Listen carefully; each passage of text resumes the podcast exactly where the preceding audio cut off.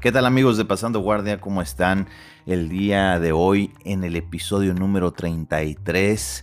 Tenemos una charla muy interesante con el coach Héctor López. Él es una persona que ha dedicado más de la mitad de su vida a la investigación y a la práctica en deportes de alto rendimiento. Eh, él es el actual líder de hybridcoach.mx, que es un colectivo de preparadores físicos en desempeño atlético, fuerza, biomecánica y terapia funcional. Así que durante la plática hablamos de mitos, realidades, eh, de algunas de las cosas que se ha dado cuenta sobre la cultura del ejercicio físico en países tercermundistas como el de nosotros y bueno, muchísimo más. Así que antes de pasar con él, queremos dar gracias a nuestro patrocinador Bodega BJJ, ya sea que necesites un short, un rash guard, un gui nuevo, cinturones, lo que sea que necesites para el Jiu-Jitsu, ya sea para entrenar en tu academia o en tu casa, puedes hacerlo mandando mensaje a bodega BJJ, diles que vas de nuestra parte y te van a mandar un parche pasando guardia en la compra de tu gui.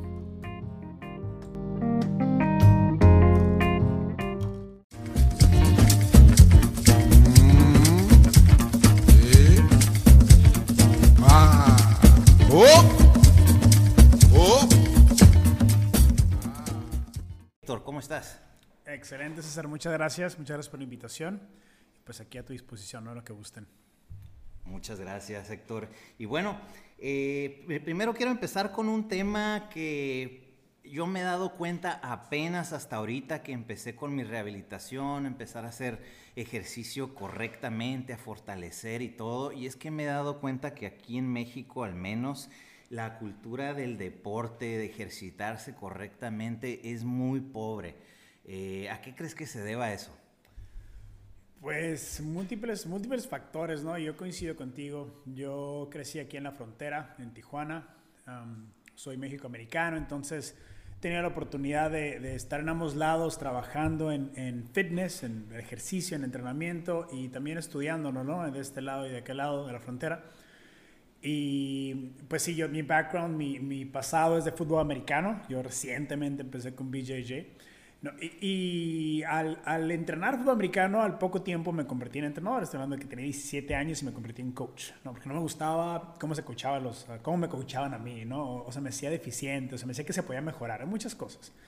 ¿no? Yo cuando, cuando hablo de este tema digo, bueno, somos un país bastante analfabeta en cuanto a entrenamiento físico, en cuanto al cuerpo porque no tenemos una cultura, como algunos otros países que también pues, se puede decir que son tercermundistas, como Cuba, como Brasil, pero que su cultura del deporte y actividad física están mucho más allá que la de nosotros. ¿sí?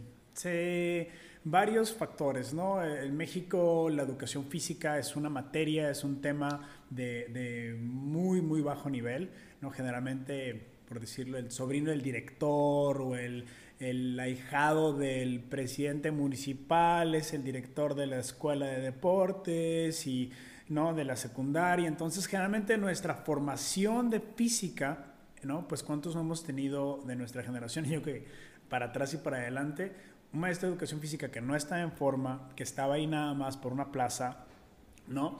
Y que en verdad no nos dejó mucho o nada en cuanto a cómo realizar un ejercicio, ¿no? Una metodología, este, conocimiento de cómo ejecutar algún movimiento, o sea, cero. ¿no? Y así generaciones y generaciones y generaciones. Fuera de que el deporte aquí en México no tiene mucha inversión, no tiene mucha fortaleza, está el soccer y está el soccer y de ahí en fuera es, es difícil, no para la mayoría de la gente, pero te digo, es, es, es parte de, de, ese, ese, ese, tema, ¿no? De que pues no tenemos una educación base y nuestra cultura pues es pobre en cuanto a movimiento y deporte. Sí, claro, yo para mí el, la clase de educación física era salir del salón, era correr, a ver qué niño corre más rápido y era pues un recreo más. En realidad yo no tengo ningún recuerdo que diga, ¿sabes qué? Me acuerdo que esto me lo corrigieron o lo que sea, cada quien hace eso. Y esto nos lleva también hasta el deporte semiprofesional, podremos decir eh, y, y, eso incluye también las artes marciales, pues que de repente te dicen, hazme 100 abdominales, hazme 100 lagartijas y hazme esto como parte de tu entrenamiento, pero nunca te corrigen, cada quien lo hace como quiere, el cuello para allá, los hombros para acá, y, me he dado cuenta que pues muchas veces solamente te estás lastimando, ¿no? Sí, sí, no, no tenemos un, buen estándar, ¿no? En cuanto a movimiento y entrenamiento. Ah, muchos empezamos con la idea, ¿no? O enseñan eh, con la idea de que hay movimientos, entre, entre más haces, mejor. Entre más rápido, mejor. Entre más intenso sea, es, la idea es quemar energía, ¿no? O la idea es que generes ese movimiento. Nunca pensamos en el concepto de calidad de movimiento, de, de posición, de biomecánica, ¿no? De postura. No, no pensamos en esos movimientos, pues son muy ah, ajenos a nosotros, son parte de una en su mayor parte de una cultura oriental de artes marciales, en donde ejecutas el movimiento preciso, con la postura ah, ideal, ¿no? Eh, en algunos deportes, de hecho, en fútbol americano, parte de mi formación era postura, parte de mi formación era eh, dominar la posición, ¿no? hacer el movimiento correctamente dentro de la técnica de fútbol americano, pero aún así es pobre, ¿no? Te digo es pobre porque no, no indagamos mucho, no hay dinero, no comes de aquí en México del deporte, necesariamente es difícil hacerlo. Entonces, ah, pues sí, sí, es, es, algo, es algo complicado el, el, el, el, entender cómo se deben hacer las cosas, vaya. Sí, así es. De hecho, pues yo puedo decir que he hecho deporte toda mi vida pasé por todos los juegos de pelota, béisbol, básquetbol, fútbol, eh, hice un arte marcial de niño, hasta ahorita ya de grande ya retomé y a mis 38 años apenas estoy aprendiendo lo que es una postura correcta de cómo hacer algo. He notado aquí que utilizan mucho la fuerza del core, algo que tal vez los jiu sí ejercitamos por naturaleza del arte y del deporte, pero en otros lugares no, que es el fortalecer tu centro, ¿no? Hacer las cosas bien, hacerlas correctamente. Eh, yo llegué aquí por una, para recuperarme de una rodilla y noté que se enfocaban mucho en mi centro. ¿Por qué el centro? Porque todo parte del centro todo parte del centro. Sí, es, somos en, en, nuestra... La mayoría de nuestra musculatura está localizada en el centro. No la más grande, la más grande está en nuestras piernas y en nuestras caderas, pero el core, que es un concepto pues, gringo, por así decirlo, el nombre viene en inglés, core, no es el tronco porque incorporamos glúteo, incorporamos piso pélvico. Entonces, si nos cortan básicamente las piernas y los brazos, ese es el core, ¿no? Y ese core en México lo tomamos, bueno, habla hispana, lo tomamos como abdominales, ¿no? Como abdominales o como espalda baja y párale, ¿no? Y de ahí en fuera, si tú ves nuestra cultura de deporte o de actividad física, va mucho o de maratones o de entrenamiento de pesas. Y con el estilo bodybuildingesco de construir músculo, de, si explico, de físico-constructivismo, ¿no?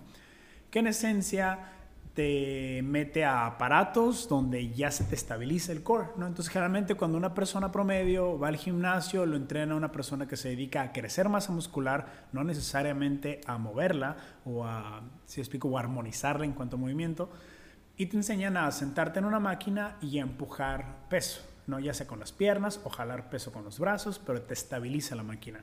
Esto inhibe el desarrollo de la estabilidad y el control de tu centro, de tu core, ¿no? Comprende alrededor de 24 músculos y funciona en 3D alrededor de tu columna, ¿sí? Entonces, el entrenamiento del core eh, viene desde la capacidad de usar tu diafragma como estabilizador eh, y como agente oxigenante, ¿no? Como músculo que va a oxigenar. Entonces, si tú no tienes control de tu diafragma o no lo concientizas, tiendes a tener errores de no respirar apropiadamente, de desinflar el globo de presión que tienes que tener en tu centro para ejercer un movimiento controlado y estable, ¿no? Y de ahí parte todo. O sea, todo viene así del centro del centro, que es básicamente tu piso pélvico y tu diafragma. De ahí partimos, partimos hacia músculos como el psoas, que es un músculo súper importante que nadie conoce, que te va, va del centro de tu cuerpo hacia tus caderas. Nunca lo había escuchado. sí, sí, sí. El psoas es el músculo eh, de los más importantes y de los que más atrofiamos de nuestro cuerpo por estar sentados, ¿no? Entonces es una cultura de sedentarismo donde la gente, pues pensamos que es normal ciertas cosas, ¿no? Que es normal que una persona no pueda sentarse en una sentadilla en el piso y descansar. ¿No? Pensamos que es normal que... Cosa que los niños hacen naturalmente, sí, ¿no? Sí, hacen naturalmente y en unos países de, de, Oriente las personas, inclusive si vas a un rancho en México, o sea, vas a encontrar adultos mayores que se pueden sentar en una sentadilla, porque no lo pierden, ¿sí? Esa capacidad se pierde y se recupera también y es necesaria. Lo damos de menos, pero es necesaria. Mucho más necesaria que ponerte una barra de peso y hacer sentadillas, ¿no? Entonces, recapitulando nada más sobre el core, el core es donde debes de empezar. ¿sí? Tenemos tres etapas de entrenamiento de core, eh, les puedo mencionar si gustan. Este, porque primero hay que entender bien qué es, de qué se trata y porque hay infinitas formas de entrar en core. O sea, no estoy ni exagerando. Hay muchas formas de mejorar la estabilidad, la movilidad, la fuerza y el poder de tu centro. ¿sí? Y las articulaciones vienen después. Entendido, muy bien. Otra cosa que he notado aquí entrenando con ustedes, por cierto, pues he sentido muchísimo avance desde que empecé aquí en cuestión de mi fuerza, de mis movimientos. Era de que, bueno, se me atravesó la pandemia, ¿no? Y habían pasado seis meses, cinco seis meses de mi operación. Todavía me temblaba la rodilla a la hora de doblarlo. Ahorita me siento mucho más fuerte algo muy curioso que noté es de que, no sé, tal vez de ahí viene el nombre de Hybrid Coach, incorporan muchas cosas, tanto fuerza, veo que hay movimientos parecidos al yoga, hay movimientos parecidos al eh, gimnástica natural, que en el Jiu-Jitsu la conocemos también, que son movimientos como animalescos. Eh, movimientos lentos que son los que me castigan. A veces aquí con el coach Max me pone a hacer algo y que quédate yo un minuto en una posición o minuto y medio y me castigan, pero sé que es por mi bien. Eh, ¿Cómo llegaste a decir, cómo, cómo balancear esto de decir, a veces te voy a poner esto y a veces te voy a poner el otro? Esa es, esa es la palabra clave, César, balance.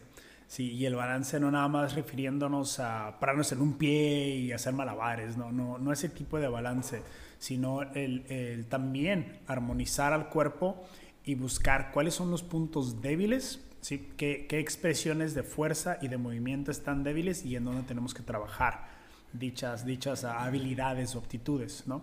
Entonces te hacemos una asesoría de, de dónde, cómo está tu core, en relación a todos los movimientos de tu cuerpo, porque de ahí vienen, ¿no? El entrenamiento funcional de ahí viene de tú estabilizar tu columna y ejecutar movimientos a través de tus extremidades, ¿no? También por lo mismo entrenamos descalzos, porque el pie tiene que ejercer fuerza del piso sin bloqueos, sin tenis, sin elevación, sin, sin ningún tipo de ayuda, ¿no? Este, entonces, el, el uso de el, el integrar todas las partes de desarrollo físico es importantísimo. Ver dónde tienes más debilidad, ver dónde no tienes ah, ni siquiera desarrollo físico, dónde te causa más problemas y ahí es donde atacamos. ¿no? Entonces vamos armonizando como un tipo, como dije antes, 3D para ver en qué parte de tu core no tienes buena activación, no tienes em, buen control buena estabilidad, ¿no? Y bajo esa premisa de estabilidad, movilidad, fuerza y poder. Muy interesante. Eh, algo ahorita que comentaste lo, de los pies, me acuerdo cuando llegué, pues me hiciste varios ejercicios de prueba, ¿no? Para saber en qué, dónde me encontraba, me imagino mis debilidades, etcétera. Y desde el primer día yo tengo un dedito en el pie, el chiquito, yo le llamo mi dedo inútil, ¿no? Mi dedo zángano se mete debajo de mis otros dedos y ni lo puedo mover, es un dedo inútil. Eh, recuerdo que rápidamente me dijiste, consíguete unos separadores de dedos para que trabajes en eso. ¿A qué te refieres con el, con el pie que dices agárrate? Me, siempre me dicen agárrate con tus dedos. ¿Por qué es tan importante el pie, sus dedos, etcétera? Pues es, es, esto es bien difícil para mucha gente. ¿eh? Y, igual también para mí, yo estaba acostumbrado a entrenar en tenis y en clits y usar accesorios y muñequeras y todo ese tipo de cosas. El, el pie es, es, la, es la, obviamente es la base de nuestro cuerpo, ¿no? Somos animales bípedos, es, es tiene que ser ah, bastante móvil, tiene que tener libertad, tiene que estar fuerte, tiene que tener control, lo perdemos, ¿sabes? Nos ponen, nos, nos ponen tenis desde chiquitos y nos dicen que si te quitas los tenis te vas a enfermar, ¿no? Así, te lo dicen 10 años de tu vida, tu abuela, tu mamá, tu tía, toda la gente, ¿no? Que puede, ponte los tenis, tápate sus pies porque te vas a enfermar. Y yo pienso todo lo contrario, yo pienso que la enfermedad recae en ponerte tenis, en ponerte zapatos que constringen el elevar tu, tu, tu talón del piso, ¿sí? Y no es una idea mía o no es, es algo que sucede, que está pasando a nivel mundial, ¿no? Que si tú ves a tu tía mayor o a tu abuelita, les duelen las rodillas, si tienen bien débil su cadena posterior, los tiraron de glúteos y isquiotibiales, porque siempre estuvieron de tacones, siempre estuvieron con zapatos elevados. Ves a niños que ya no pueden hacer una sentadilla o que tienen mucha falta de destreza para correr o para moverse porque tienen usaron zapatos y tenis desde muy chiquitos, ¿sabes? Y no, y no minimalistas, toscos, duros, ¿no? Que, que privaron de movimiento de pies y articular de tobillo desde chiquitos, ¿no? Entonces lo pierden bastante rápido y tiende a ser como una bolita de nieve, empieza a causar problemas y empieza a escalar ese problema hasta donde ya ves gente muy joven con problemas de una persona muy mayor, por atrofia, por imbalance más que nada, ¿sabes? Es cierto. Eh, pues es que si nos ponemos a pensar, ahora sí que en el, pues en el ser humano, ¿no? En realidad se puede decir que tenemos menos de 100 años usando este tipo de calzado, ¿no? Porque ya ni siquiera los guaraches, los guaraches son planos. Pero ya ahorita que tanta tecnología que le quieren meter a los tenis, que triple aire y que, o sea... Resortes. Resortes, sí, no, no, o sea, que te lo venden como tecnología se me hace muy interesante, son un grupo, ¿no? ¿Cómo, es que se formó Hybrid Coach? Porque sabemos que son varios. Eh, ¿Cómo es que se formó este colectivo? ¿Qué buscabas en esto? ¿Qué, qué, de qué se trata?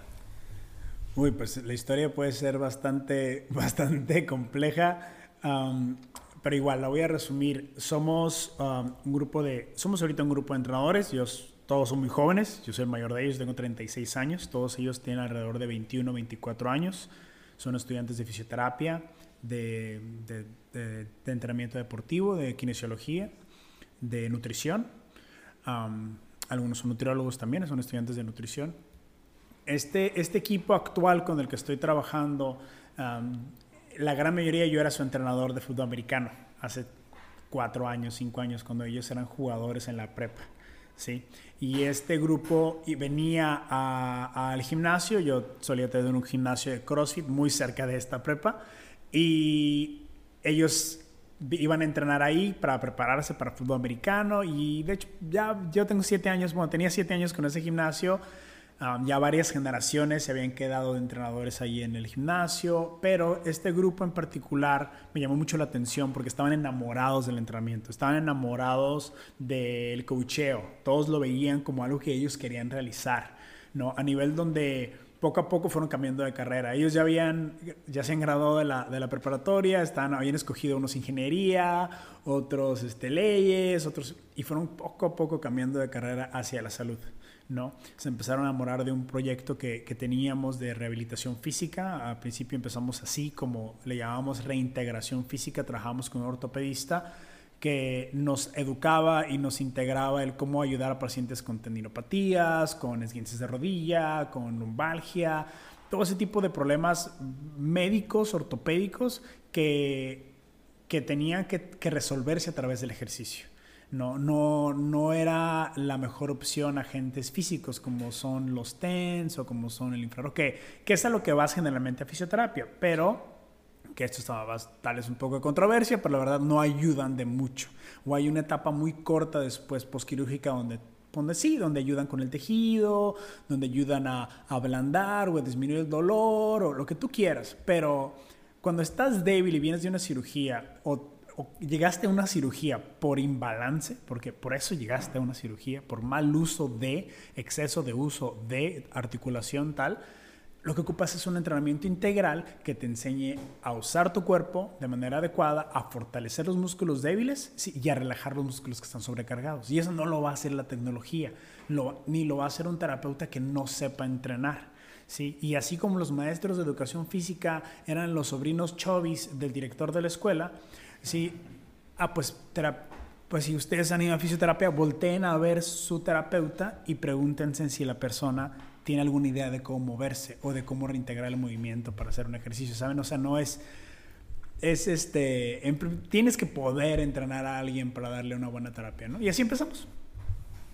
Muy interesante. Pues de hecho, pues no voy a decir nombres, ¿no? Pero yo estuve yendo como unos dos meses a fisioterapia y pues era de que órale tus toques, este, tu infrarrojo, aviéntate tus ejercicios, por decirme ponían una serie y repítelos cada que vas y mi hielito al final, ¿no? Pero yo sentía que algo hacía falta, yo sentía como que Mm, sí tenía que sanar, sí tenía que avanzar, pero había algo dentro de mí que decía, ¿sabes qué? Siento que no estoy haciendo lo correcto para mí, que quiero regresar a hacer jiu-jitsu. Eh, también por ahí hay mucha creencia que vamos a pasar a ese tema donde te lastimas o hay una operación o lo que tú quieras y, piensan que es reposar, ¿no? Eh, un tío mío lo operaron de, la rodilla y me lo encontré. Yo andaba todavía con, en muletas y él traía un bastón. Y me dijo, no, mijo, ya olvídate de ese deporte, eso ya nunca vas a quedar igual, se acabó, ya mejor búscale a otra cosa o eh, búscale otro, otro rumbo porque nunca vas a ser el mismo ya. Y yo dije, a ver si es cierto, va a ver. yo soy de los que si me retan, o sea, voy a hacer lo contrario, ¿no? Entonces, eh, vine aquí, eh, aprendí cosas diferentes, otra, eh, otra manera de trabajar, ¿no? Que me latió y por eso a dos, creo que ya llevo tres meses aquí, dos, tres meses, dije, ¿sabes qué? Es tiempo, ya comprendí lo que, estoy, lo que estamos haciendo, es hora de platicarlo y también que la gente allá afuera que tiene esto, pues lo entienda también, ¿no? Ah, ¿Qué opinas sobre eso, no? De que alguien se lastima, eh, hielo y reposo total. Pues, ¿qué te digo?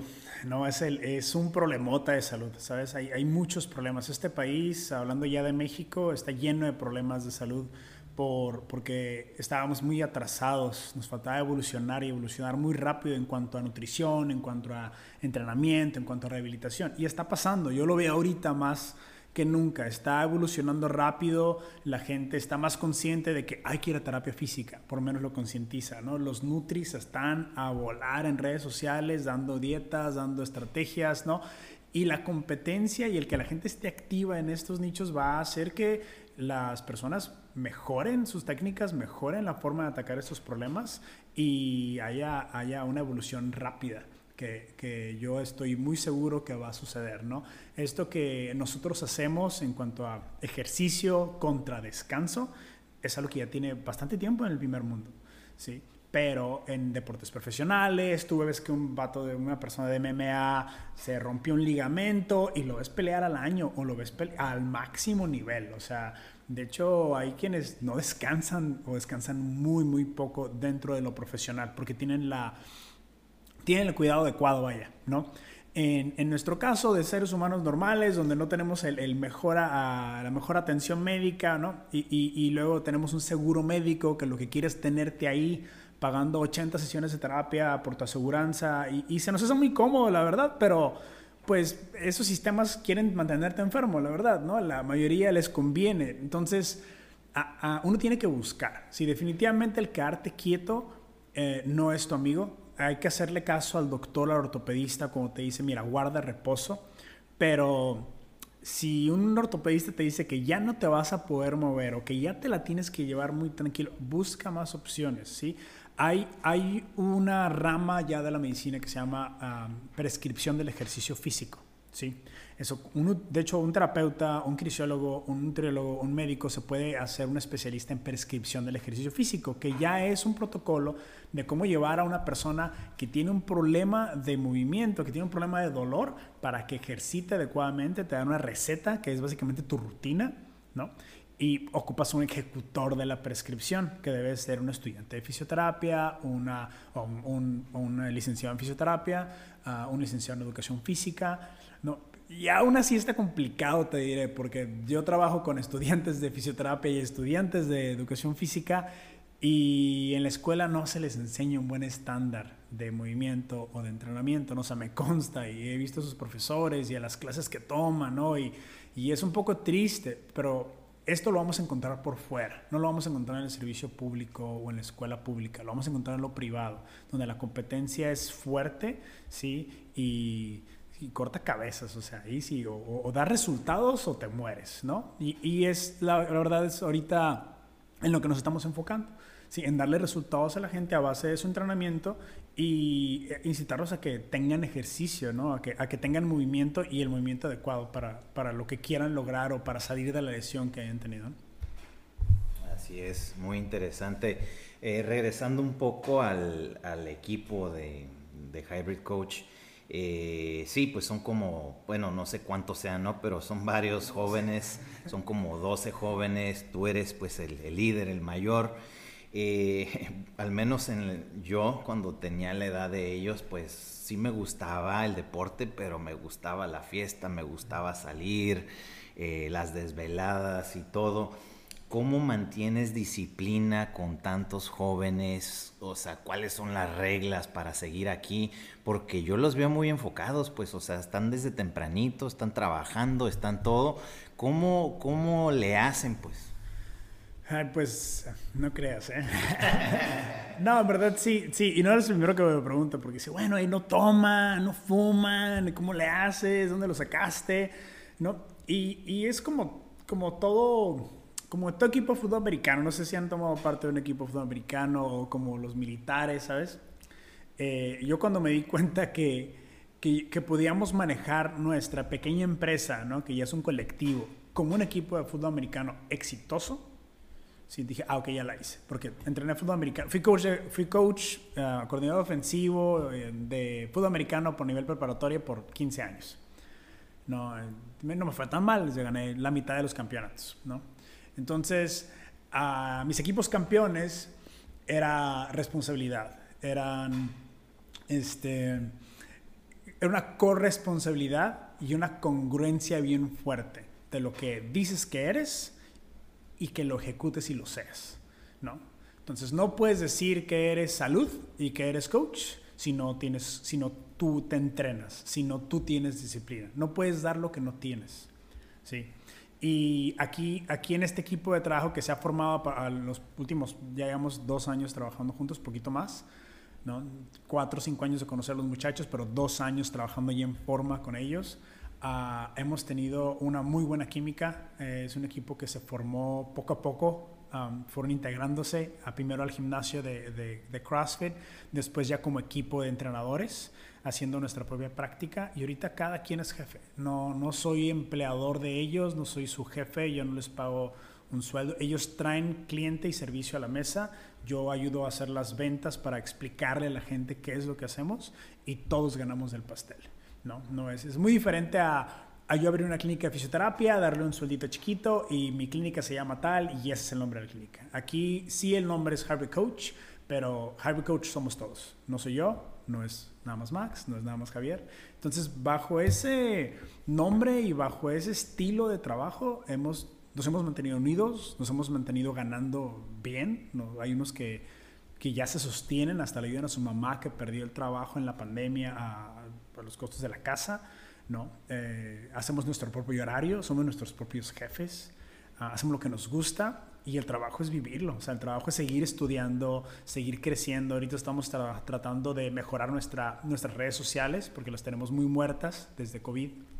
Nos enfocamos más en el entrenamiento en línea, pero bajo una sola plataforma. Queremos usar múltiples plataformas, múltiples plataformas y últimamente, pues otra vez reinstalándonos en una casa porque tuvimos que abandonar el proyecto de gimnasio como un local grande, ¿no? Debido a que lo cierran y pues la contingencia lo hace muy complicado.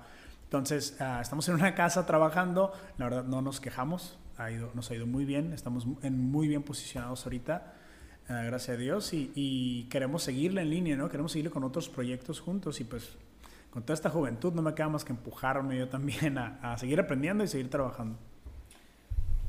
Muy bien, ahorita comentaste CrossFit. Eh, mucha gente eh, considera el CrossFit como que fue una moda. Algunos decían, no, ¿sabes qué? Te vas, te lastimas allá.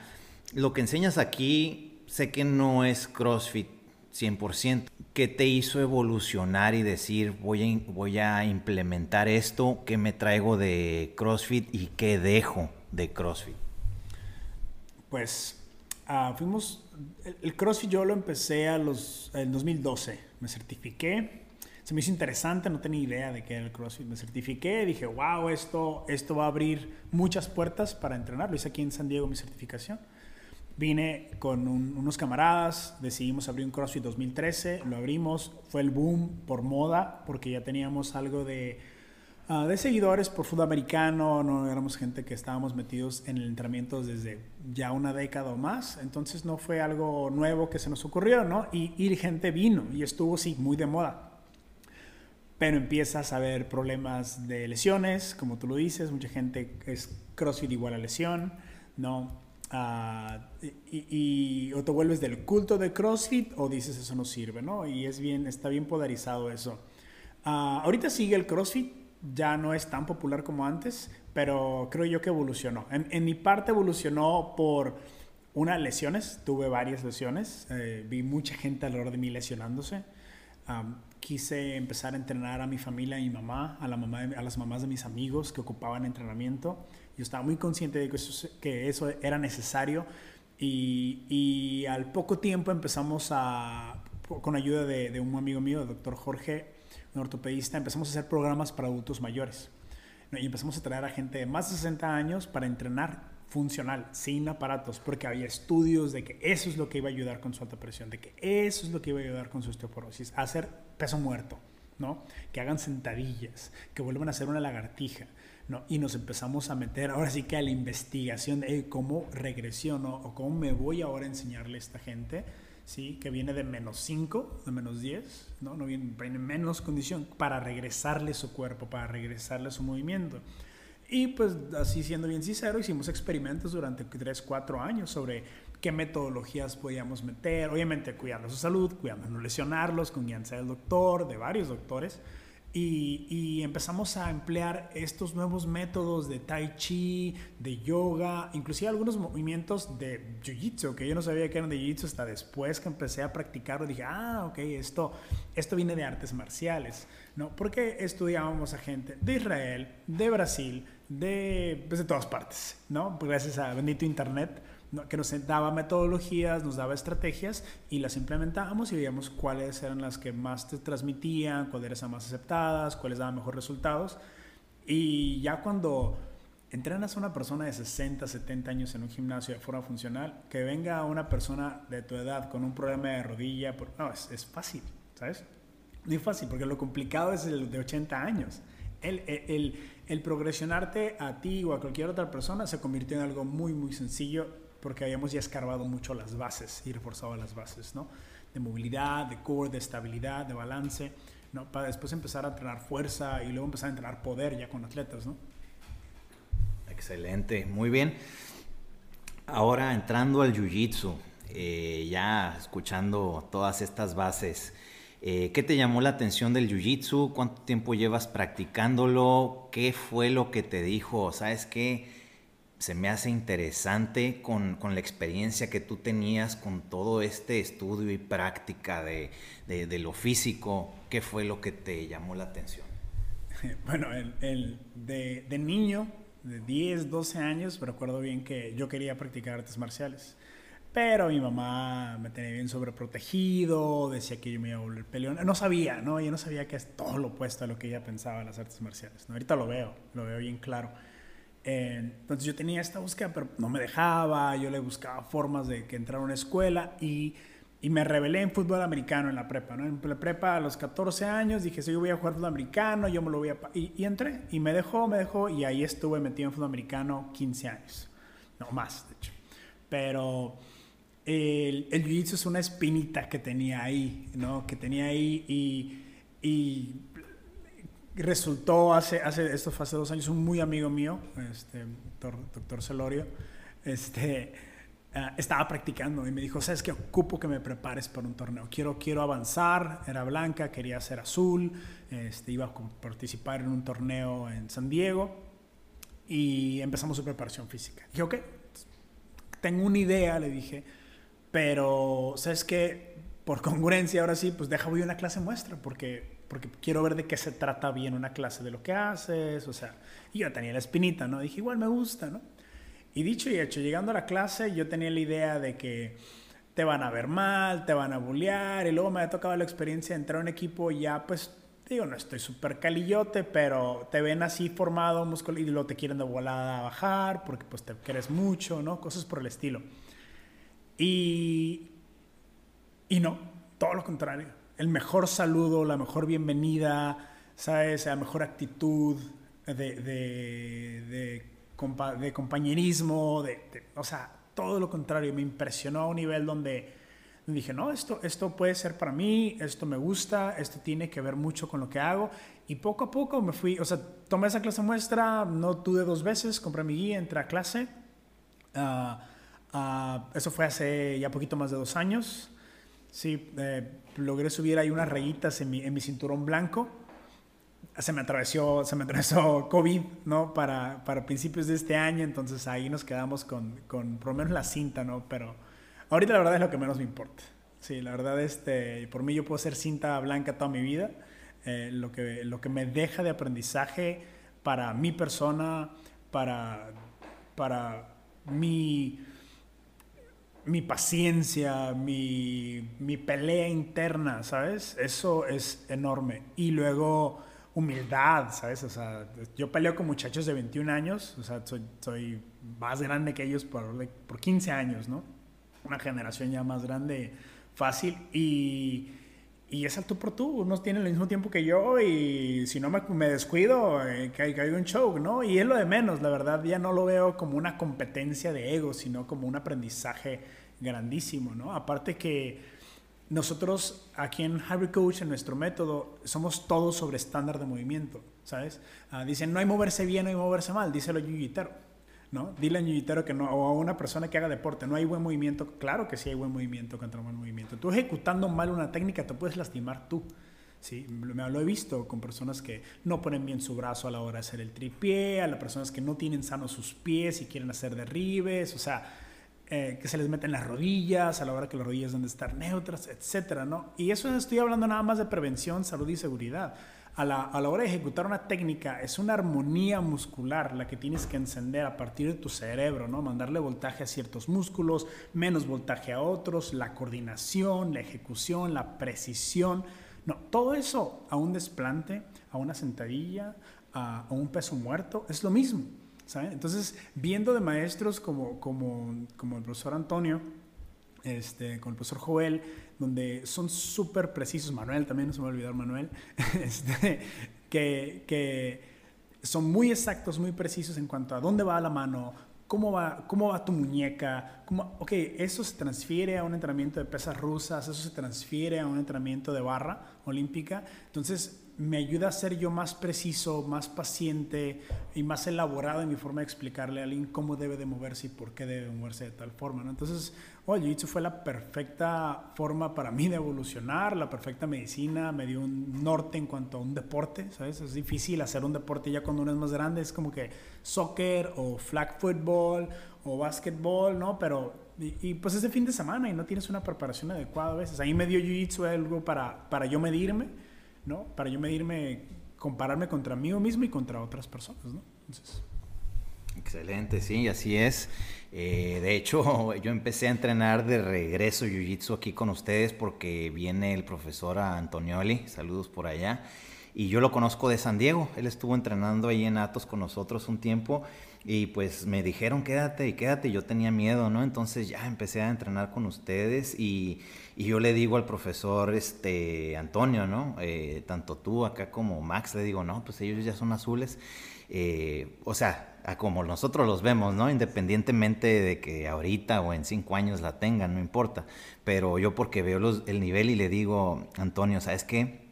Tienen mucho potencial porque ya traen ya saben posturas correctas, tienen fuerza, tienen movimiento, o sea, si los pules eh, y, obviamente si se enfocan en Jiu-Jitsu, o sea, pueden salir campeones, o sea, campeonazos porque eh, en el jiu-jitsu también creamos muy malos hábitos, pues, o sea, como tú dices, es muy libre, podemos hacer movimientos, no hay una cosa que digas está bien o está mal, si, si, si la sumisión pegó, pegó, pero sí tenemos malos hábitos también de cómo acomodamos a veces un brazo, por eso es que nos la pasamos también lesionados, ¿no?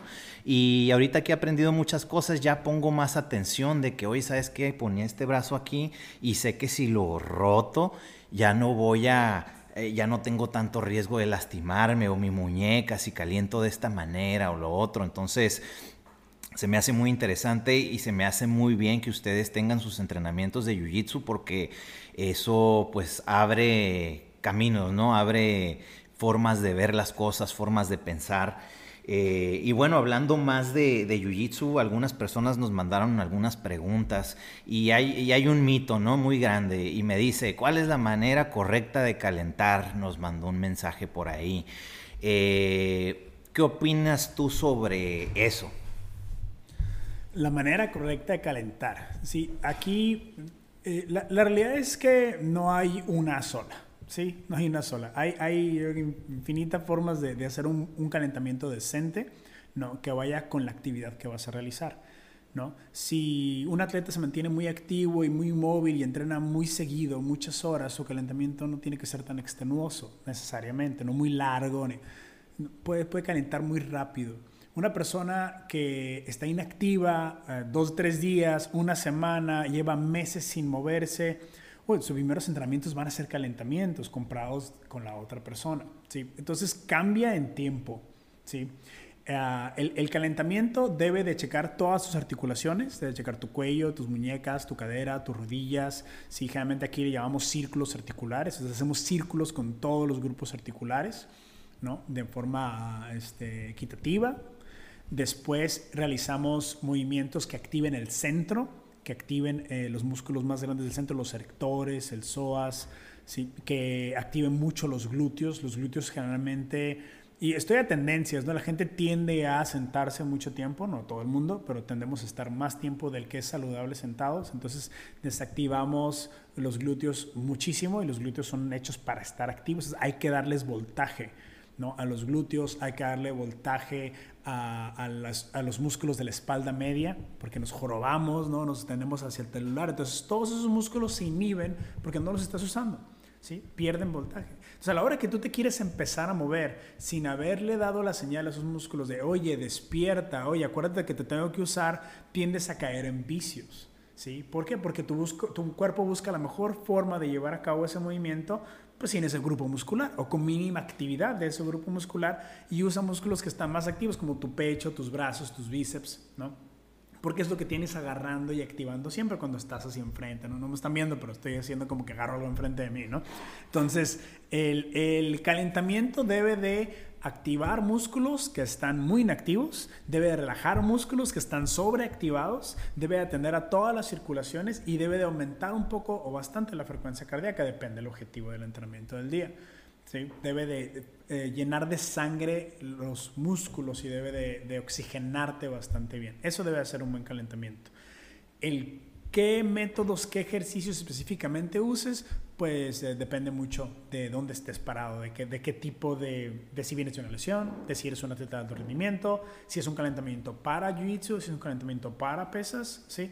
Uh, generalmente me ha tocado el calentamiento de, de jiu-jitsu y en veces lo veo muy lineal, ¿no? Muy estático y de como un estiramiento largo de un minuto, ¿no? Por posición. Eso generalmente lo que vemos al final del entrenamiento. Al principio queremos movimientos dinámicos no intensos, no a velocidad. ¿no? por ejemplo. Ajá.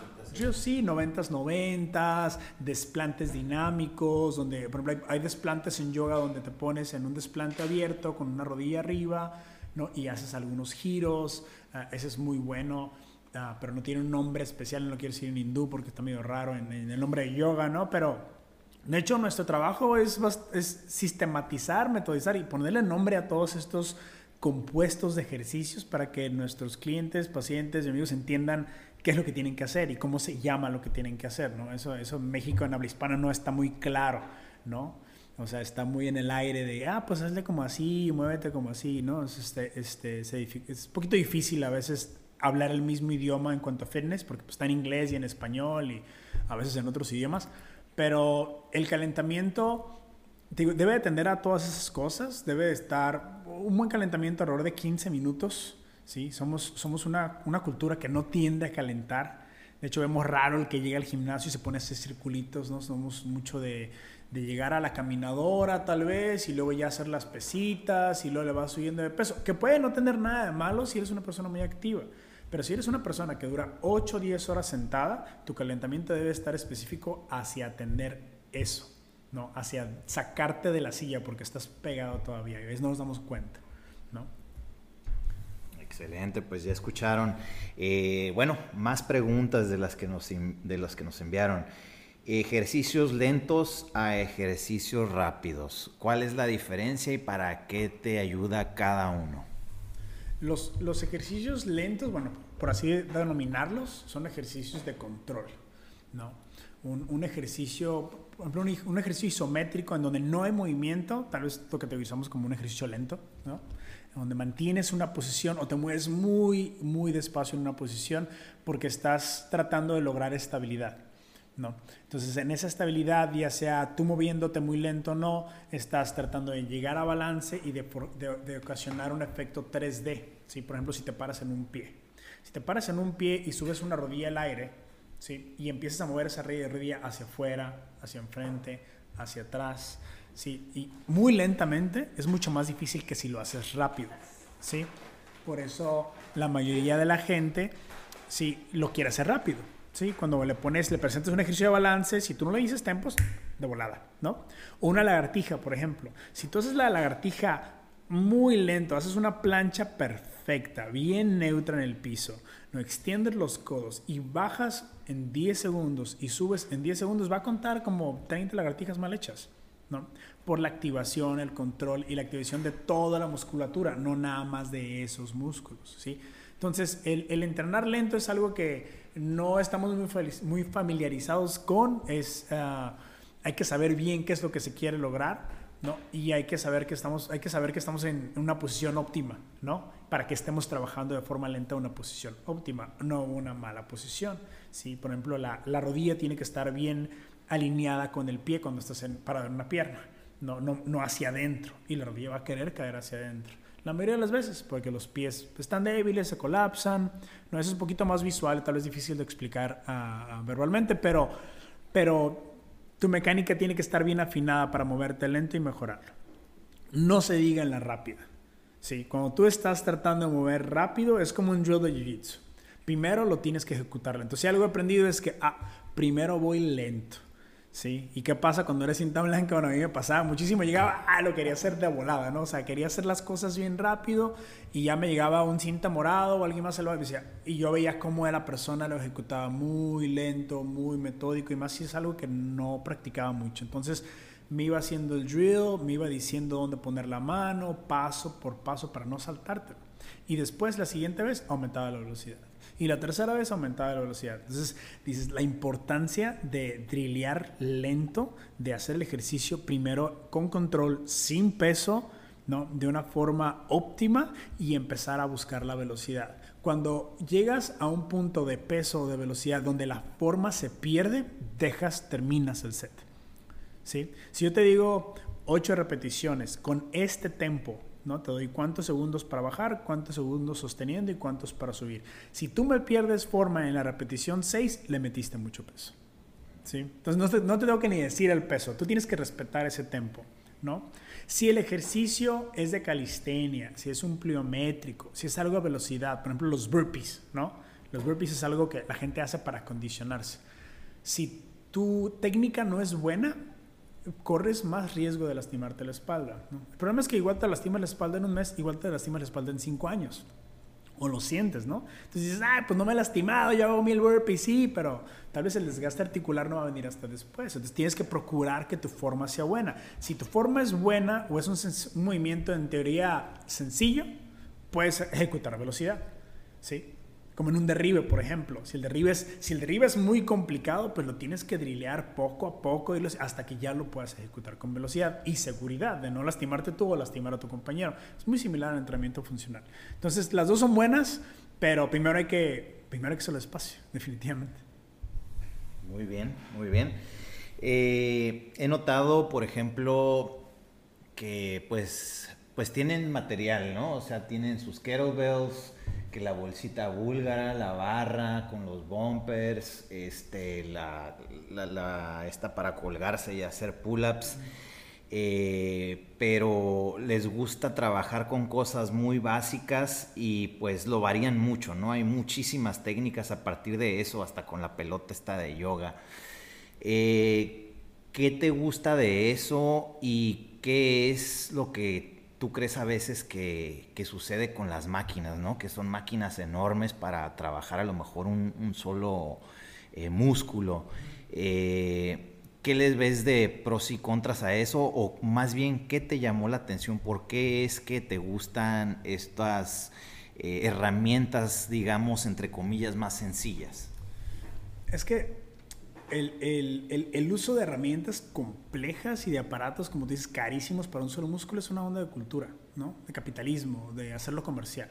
Entonces, recuerdo que yo tenía 14, 13 años, iba a la casa de mis camaradas, que les iba bien económicamente y veías el tendedero ahí, ¿no? El Bowflex o veías este, la bench con la polea, o sea, este es para empujar y este es para jalar, y eso es un aparatote, ¿no? Que tenías, ah, y todavía se da, todavía se da, lo ves, el, el, clásico tendedero o el que está ahí arrinconado, no, el, aparato grande. ¿Para qué? Para estabilizarte, para que tú hagas un movimiento. ¿No? En CrossFit, eh, cuando empezamos el modelo de CrossFit, pues te fijas, tienes una raca, tienes cajas, tienes pelotas, pero no es un gimnasio de aparatos. Inclusive cuando, cuando yo estuve en el gimnasio trabajando, en, trabajé en un 24 Fitness, que es una cadena muy famosa en San Diego, en Estados Unidos, y en Sports World, que también es una cadena muy, muy grande aquí, bueno, fue una cadena muy grande aquí en México. Las dos, pues llenas de aparatos y te venden toda esta comodidad de lo más nuevo y lo más moderno, aparatos de... Y, y, un, no hace mucho escuché a una persona muy, muy famosa dentro del movimiento de Portal, decía, entre más caro el, el, el, gadget, ¿no? El accesorio más barato del atleta, ¿sí? Y, y tiene toda la razón, ¿no? Pues, mi punto de vista. Los aparatos que te estabilizan, que te, que te dan una guía lineal de movimiento, te limitan.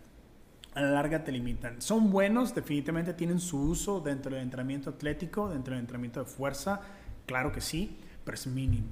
Es mínimo comparado con tú bajarte al piso, recoger una bolsa de comida de tu perro y levantarla y subirla a tu carro. O sea, no hay un aparato que te va a enseñar a hacer eso.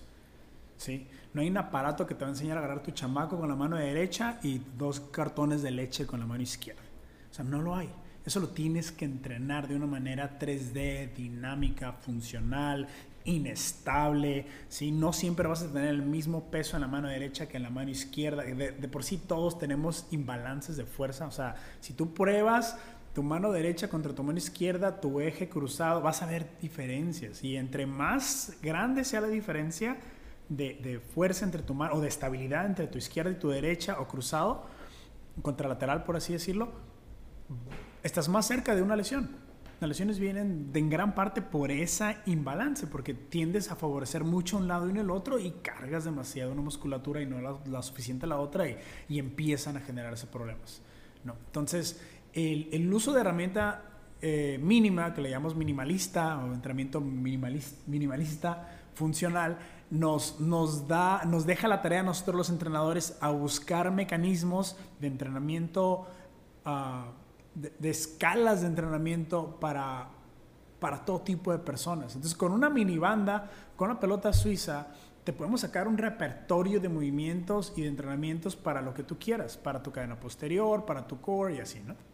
No, no tardas mucho en darte cuenta si, si empiezas a entrenar, a, por ejemplo, en, en peso corporal. Hay muchísimas cosas que puedes hacer con peso corporal es un poquito tedioso si tus objetivos son de hipertrofia o si no tienes mucha capacidad física ¿no? o no tienes un entrenador. es, es poco, es, es, este, es, es complicado. De hecho, el, el, yoga, que si tú lo ves se ve bastante sencillo a la hora que tú lo ejecutas de una forma correcta, es bastante complejo. Y el yoga como herramienta única tiene sus beneficios, pero también tiene sus desventajas, porque no te mueves nada más con peso corporal, también cargamos cosas, arrastramos cosas, empujamos cosas, sí.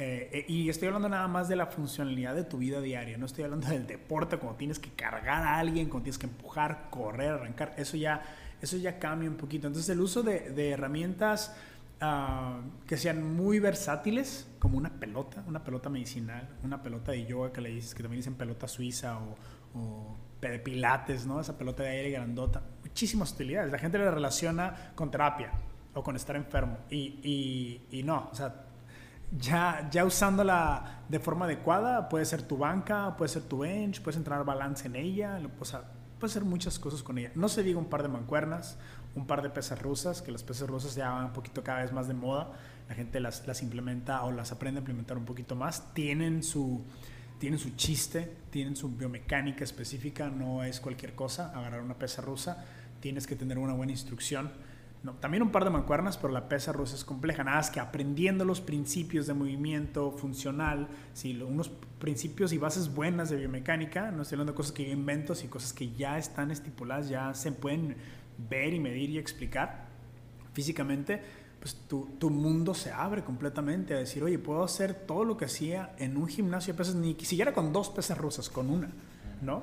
Y hasta me conviene más, ¿no? Hay que saber escoger el peso nada más, eso sí pero a la industria al fin es como que no le gusta mucho esto, ¿sabes? Por eso es algo que va muy poco a poco. Ahorita con, con el efecto COVID, que la gente quiere más entrenar en su casa, que la gente quiere ya otras estrategias, cambia. Y yo, yo, lo veo cambiar muy rápido este año. Entonces, creo que vamos para allá. No, no, no somos los únicos que usamos mínimo material, ¿no? Y te digo, no lo hacemos tanto por, pues sí, la facilidad, ¿no? El costo, pero el trabajo y el resultado es mucho mayor. Mucho, y es más divertido, la verdad. Mucho más divertido que una máquina. Sí, sí, sí, sí, muy cierto.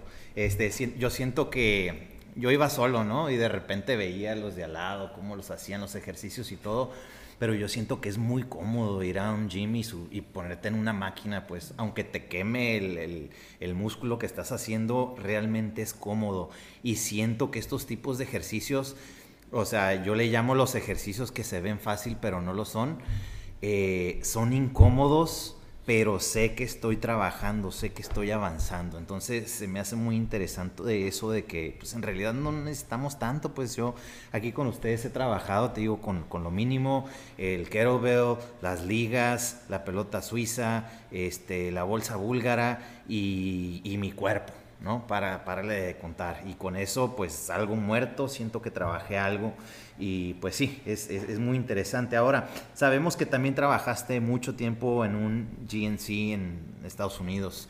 Eh, a tu opinión, eh, dinos tres suplementos que sí funcionan y a lo mejor uno que otro que digas, la neta, es más marketing que lo que te hace. Qué preguntón.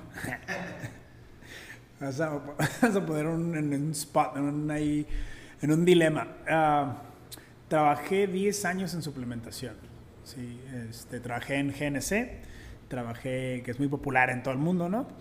Y trabajé también en otra cadena más pequeña aquí en California que se llama Nutrition Zone, zona de nutrición en español. Uh, ahí estuve 5 años trabajando. Um, aprendí muchísimo sobre ventas, sobre productos, sobre marketing, definitivamente. Uh, yo tenía, yo me salí de la carrera de medicina antes de, trabajar de los 25 a los 30 en, nutrición, en, Nutrition Zone. Estudié tres años medicina, ¿no? Ya vi que no era lo que yo buscaba en cuanto a salud y me retiré, ¿no? Y caí en la venta otra vez porque era lo que me facilitó en el momento. Y ahí duré los cinco años. Ya con otra visión y con otro conocimiento de farmacología, de fisiología, de anatomía, pues ya era más difícil que yo me la creyera, ¿no? En cuanto a, pues de morrillo yo comprar el suplemento que decía ahí que te iba a hacer crecer masa muscular en cinco días. Y que, revista, sí, ¿no? sí, sí, pues yo leía y me encantaba ir a los 15 años a ver la tienda, porque era, único, era la única biblioteca de salud, ¿sabes? O sea, ir a GNC al, en San Diego por lo menos era un lugar donde ibas a encontrar un librillo o a un batillo, alguien ahí de ventas que te dijera, no, pues esto es lo que tienes que tomar o así es como tienes que comer. Porque ahí fuera no es como que había un nutriólogo deportivo al que podías ir, ¿no? No en ese entonces, todavía es difícil. Entonces no hay internet como tal. Eh, entonces ahí me encantaba, por eso me enamoré del lugar y trabajé de joven, a los 20 también. Pero cuando regreso después de la carrera de medicina o de la carrera trunca de medicina que hice, este, me doy cuenta de que las cosas no funcionan necesariamente como la industria te lo dice, ¿no? De que se basan en un estudio, cuando hay 100 que dicen que no y hay uno que dicen que sí, ¿no? Entonces, ah, eh, dije, ¿por qué duraste tanto allá? Pues porque la verdad me iba muy bien y, y, y ya daba asesoría nutricional y eso me gustaba porque mi core era venderte eh, proteína o era venderte pues, productos que a mi ver eran, eran buenos, ¿no? Funcionaban. Y pues tengo ya más de siete años que salí de la industria.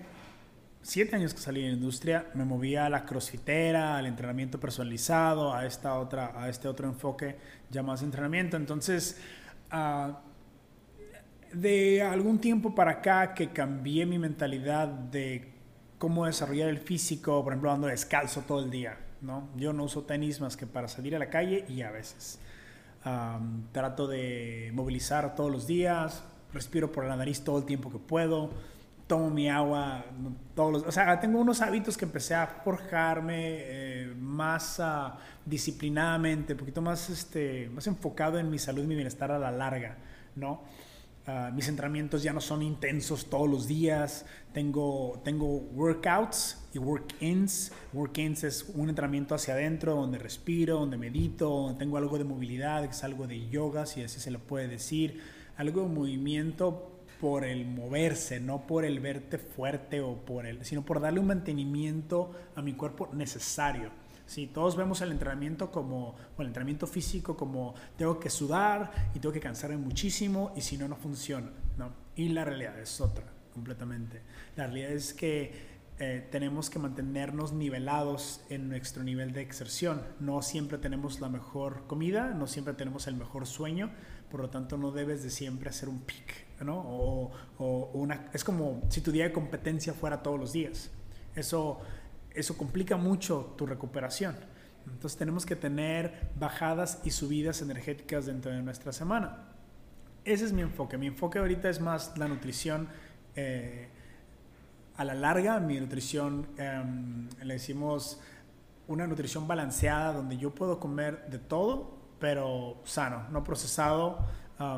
yo me hago todas mis comidas, no, no compro comidas de fuera. Y mi dinero que era antes de suplementos, ahora es en pollo, en carne, en vegetales, en estudiar más qué tipo de hierbas o qué tipo de hongos puedo usar para mi, para mi nutrición. si me preguntas qué suplementos podríamos usar o es mejor usar, la proteína eh, hidrolizada o el isolato de proteína es buena idea para la mayoría de la gente. No consumimos la cantidad suficiente de proteína.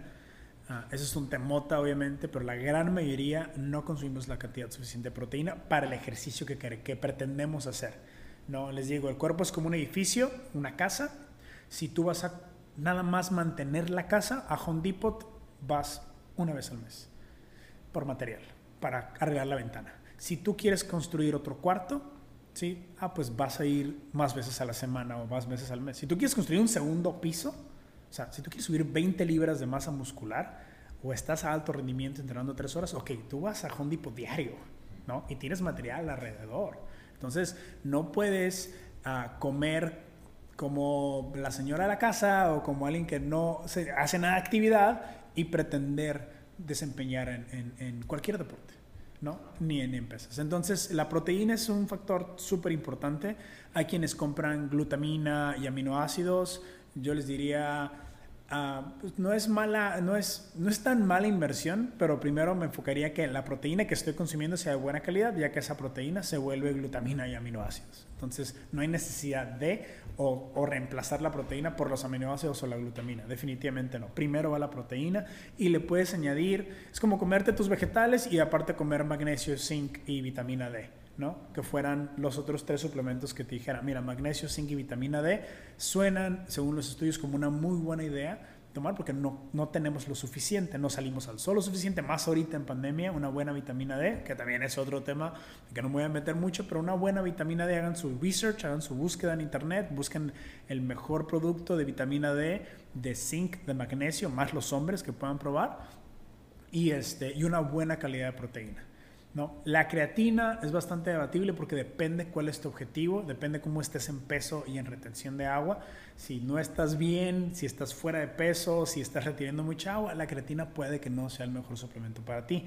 Fuera de eso, si lo que quieres es subir, si estás delgado, la creatina tiene muy buenos estudios, hay muy buena calidad de creatina en el mercado de muchos tipos, hay que buscar bien la calidad, el, el delivery, como se dice, el, este, el tipo de creatina, si es monohidratada, si es hidroclorato, hay varios tipos y funcionan diferente, ¿no? Y yo me quedaría, la verdad, con ellos. La verdad, con esos. Hay suplementos de, para las articulaciones, que el cartílago de tiburón, que tal.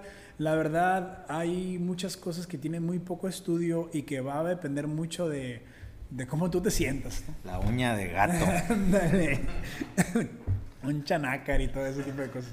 No, en México y en Estados Unidos también, ¿no? O sea, hay, hay, mucho de, de, lo que se podría hablar, que hay posibilidades y que te conviene comprar, pero así de base, eso. Porque, porque nuestra dieta como mexicanos y como humanos modernos, claramente, es pobre en ese tipo de, de sustancias, ¿no? Entonces, eso sería. Excelente, bueno, pues entonces una buena proteína, creatina dependiendo, ¿no? Si es que la necesitas o tal vez no. Eh, porque sí, hay, hay, muchísimas. Y dijiste algo muy interesante, algo que yo también me he estado metiendo mucho, que es en los hongos.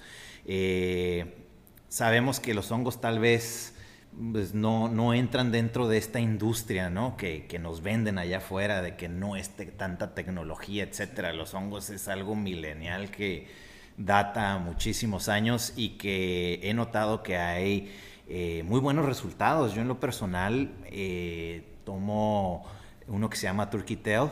Yo le asocio a eso mi, buena salud de un año y medio para acá en cuestión de que no me, ya, ya, no me dan las gripas que me daban antes. Eh, no me han dado gripas, una vez duré casi un año sin que me diera una gripa y esa la descubrí en un podcast donde le preguntaron a personas exitosas de que cuál es la mejor compra que has hecho por menos de 100 dólares, ¿no?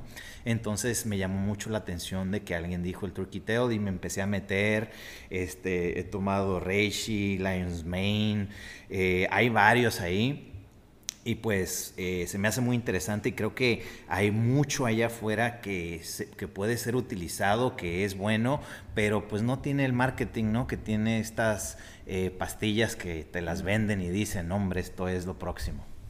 Sí, el tabú también de que los hongos no son lo mejor o de que pueden tener problemas. O... Te quedas arriba. Sí, sí, sí. Sí, yo en lo personal uh, probé Reishi también hace un par de años para, para dejar mi café. ¿no? Quería dejar el café y el Reishi le encontré otras cosas que me ayudaron a también controlar mi peso, mi ansiedad, mi sueño. No me son, son homeostáticos muy buenos, ¿no? Que te dan balance. Ese, este, la melena de león, Lion's Mane también. Entonces, ah, hongos son, son, bastante interesantes, ¿no? Hay, que hacer una buena investigación para ver la calidad y la cantidad que consumir ¿no? Son bastante seguros, eh, bastante, bastante seguros, a menos que abuses de la dosis o no sepas en verdad qué te estás tomando. Pero un buen, un buen suplemento y un buen aditamento para tu dieta, definitivamente. Así es. Y bueno, ya se nos está acabando el tiempo, coach.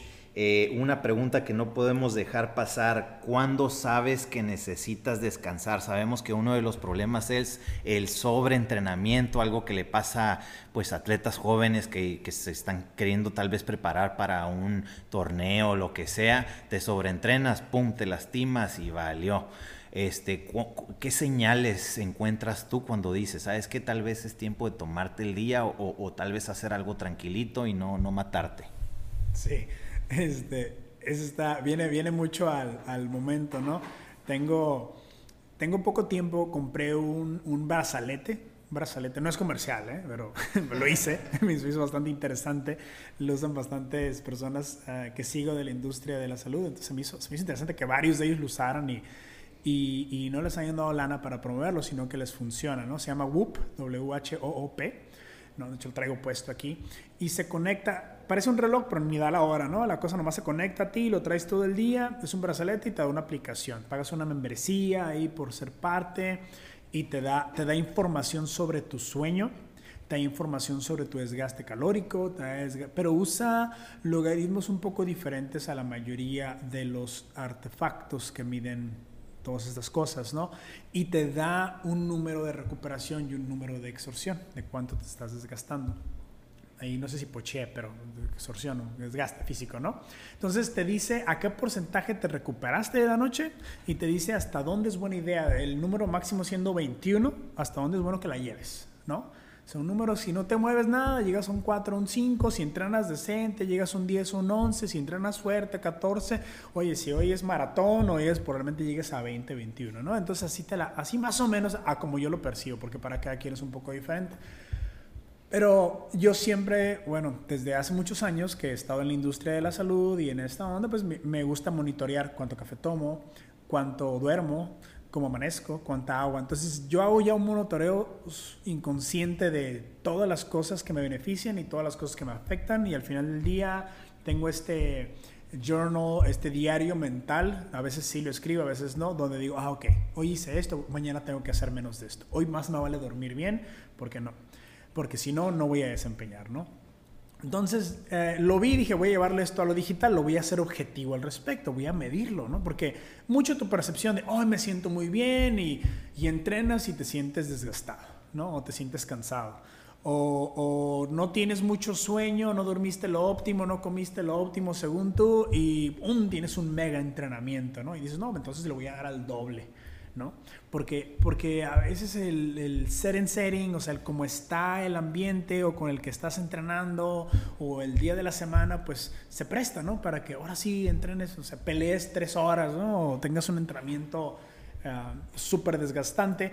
Y otras veces que tal vez no te sientes, ¿no? No te sientes con las ganas y, dices, bueno, no, hoy voy a descansar. Que eso es, no pasa mucho, ¿no? En la mayoría de la gente la mayoría de la gente quiere siempre dar, si se siente poquito bien, quiere darle más, ¿no? Ah, eh, es, son muchos factores, es difícil a veces saber. Si uno, si uno no está durmiendo apropiadamente sus ocho horas, ¿sí? yo soy de la idea, según los estudios que he visto y lo que he sentido, que uno debe dormir de 7 a 8 horas diario, ¿no?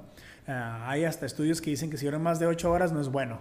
¿No? Y si duermes menos de 6 tampoco, pero está muy en el aire, o sea, de verdad está, todavía tenemos muy poca información sobre eso. A mí esta cosa me dice a veces que tengo que dormir 9 horas porque debo sueño, porque debo sueño. Yo duermo promedio 6, 7 y me regaña, ¿no? Y me da, me da mala recuperación.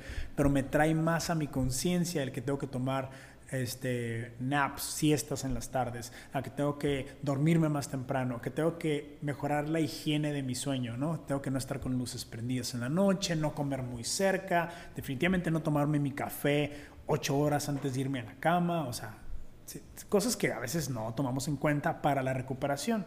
El dormir es primordial, ¿no? Y yo sé que tal vez no fue la pregunta, pero es base para tener una buena recuperación. Porque si, si si lo ves en un macrociclo, por ejemplo, nada más en una semana, tu día, tu día pico puede ser que un día hagas una extensión o dos al 90%. Eso, o sea, llevo a mi cuerpo, pero no pueden ser cinco. ¿sí? Puede ser uno, pueden ser dos, tal vez te si eres alguien de alto rendimiento. Lunes, miércoles y viernes y martes y jueves entreno al 60-70% y los otros tres días fuerte y sábado, domingo al 50%. ¿no? Entonces tengo ya nivelado yo qué días voy a hacer peak, qué día voy a mi más alto desempeño, qué día voy a un desempeño de nivel bajo pero óptimo todavía y qué día tengo que simplemente descansar porque no dormí bien, porque no comí bien. Sí, a, como yo lo veo, uno no debe de programar descansos. ¿no? O sea, uno tiene actividad del lunes a domingo, aunque sea caminar pero hay que moverse, no hay que quedarse como, ay, descanso y me duermo todo el día. Eso casi nunca ayuda a nada, ¿no? Te pega y te, te, ocasiona más problemas.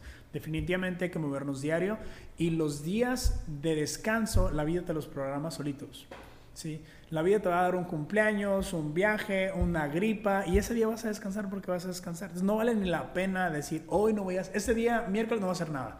Domingo no, es con, no, pues sale a caminar Ve al parque, diviértete, pero sigue activo. Te va a ayudar a recuperación. Hay un concepto de recuperación activa que ahorita está muy fuerte, ¿no? que es Active Recovery en inglés, donde te recuperas con un, si, si trabajas a un porcentaje bajo ¿sí? de exerción, tu, de, tu desempeño el día siguiente es muy bueno, ¿no? Que si no haces nada, ¿no? O que si hoy simplemente, ay, me toca descansar, pero le voy a dar a todo porque me siento bien, oh, es, a veces es lo peor que puedes hacer, ¿no? Entonces, eh, no sé si por ahí respondo más o menos la pregunta.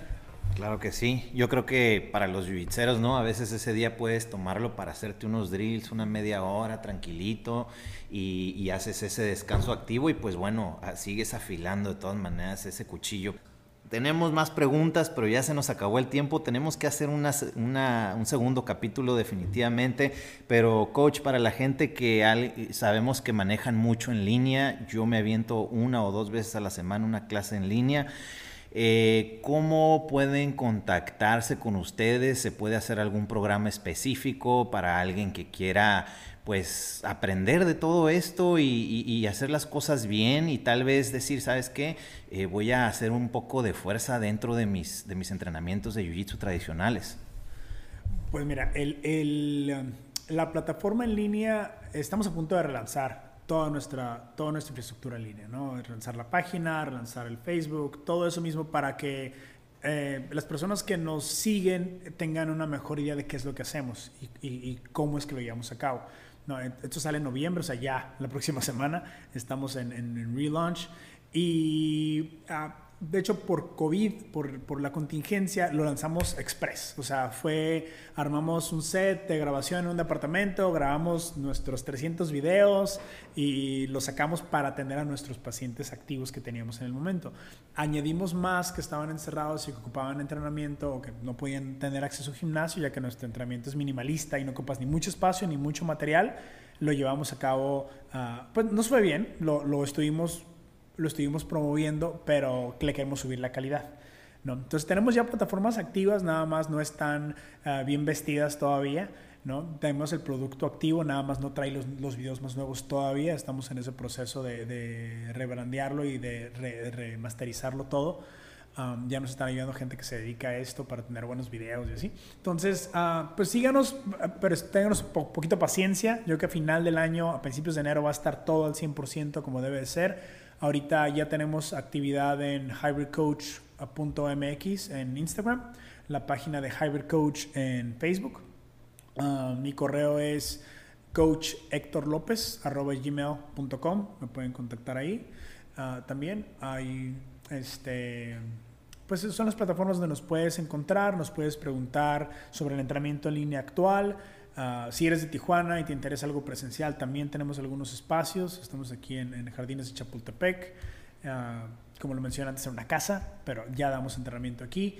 Y uh, pues claro que sí, con mucho gusto. Quien, quien se quiera animar, podemos atenderlo, podemos ayudarles ya con un programa bien diseñado, bien estructurado para lo que gusten, depende de lo que, de, de lo que, estén, de lo que estén queriendo llevar a cabo ¿no? en cuanto a su físico. Y uh, más adelante ya tendremos PDF de Jiu-Jitsu Performance, de para dolor de espalda, para movilidad minimalista, o sea, básicamente puros ejercicios de movilidad y de, y de core sin nada de material y así sucesivamente, ¿no? Estamos llenando nuestro repertorio poco a poco, pero claro que sí. Excelente, sí, sí he notado que tienen desde jugadores de fútbol americano, jiu-jitseros aparte de mí, este, hasta personas de la tercera edad, chicas, etcétera, y veo que manejan diferentes programas para cada uno de ellos, y creo que eso es lo, importante, ¿no? Que hagan algo a tu medida, que midan bien cuáles son tus debilidades, cuáles son tus fortalezas y cuál es tu meta. Entonces, bueno, ya saben, eh, búsquenlos por ahí, Heartbeat Coach .mx, ahí están en Instagram, ahí se los vamos a poner en el, en el link del podcast. Y bueno, gracias a todos por acompañarnos, nos vemos en el siguiente episodio y pues bueno, nos vemos coach. Nos vemos a todos, muchas gracias César por la invitación. Este, agradezco a, a, todos los que nos han enseñado Jiu-Jitsu. Les mando un saludo a toda la comunidad. Muy, muy agradecido por, por todo lo que hemos aprendido y cuando gusten, aquí estamos. Excelente. Nos vemos. Os. Suffer, suffer, suffer, suffer, suffer, suffer for world. Now your fault to be that. Me I say, now your fault to be that.